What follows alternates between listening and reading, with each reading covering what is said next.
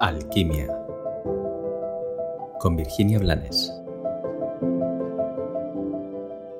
Hola, bienvenido un día más a Alquimia, este espacio en el que podemos tomar conciencia desde la reflexión honesta para transformarnos en lo que realmente hemos nacido para ser. Estoy casi segura de que en algún momento o en, en algunos momentos de tu vida te has sentido indefenso ante una agresión externa, ante algún insulto, ante algún descrédito, y has echado de menos sentirte protegido en esa situación. Lo que hoy vengo a preguntarte es, ¿quién te protege de ti? Hace muchos años que tengo claro que somos nuestro peor enemigo. Y precisamente por eso, o bueno, seguramente por eso, decidí hace muchos años trabajar con mi mente para que mi mente fuera una parte de mí, para que fuera mi aliada y no mi enemiga. Es verdad que crecemos heredando lenguaje descalificativo o gestos descalificativos es verdad que algunos tenemos una autoexigencia rayana. Es verdad que no nos enseñan a amarnos. Es verdad que no nos enseñan que tenemos que darnos el permiso para amarnos.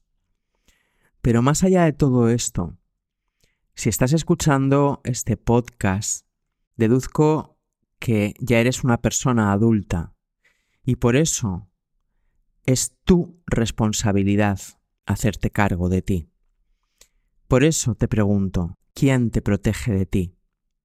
Porque cuando tu mente empieza a argumentar en contra tuya, cuando tu mente entra en obsesiones con preguntas del tipo ¿qué piensa el otro de mí? o ¿por qué me ha mirado así? o ¿por qué no me hace caso? o ¿por qué no consigo esto? o temas similares cuando tu mente y tu ego se enrocan y se enfadan y se quedan con su razón robándote la felicidad. Cuando tus voces interiores te roban los permisos de ser feliz y de recordar que eres digno. ¿Quién te protege de ti? ¿Quién te acoge? ¿Quién te recuerda que todo eso que está pasando en tu cabeza no es verdad? Ni siquiera es necesario. ¿Quién te protege de ti cuando te obligas a hacer lo que no resuena contigo, lo que no mantiene la lealtad a tu alma?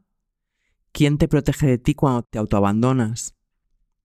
¿Quién te protege de ti cuando caes rendido en tu propia oscuridad y le das el poder al ego y a tu sombra para que hagan más pequeña tu luz.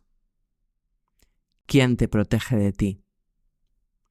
Confío en que esta reflexión, esta pregunta, te sirva para convertirte en tu aliado, en tu amante, en tu amado, en tu amigo.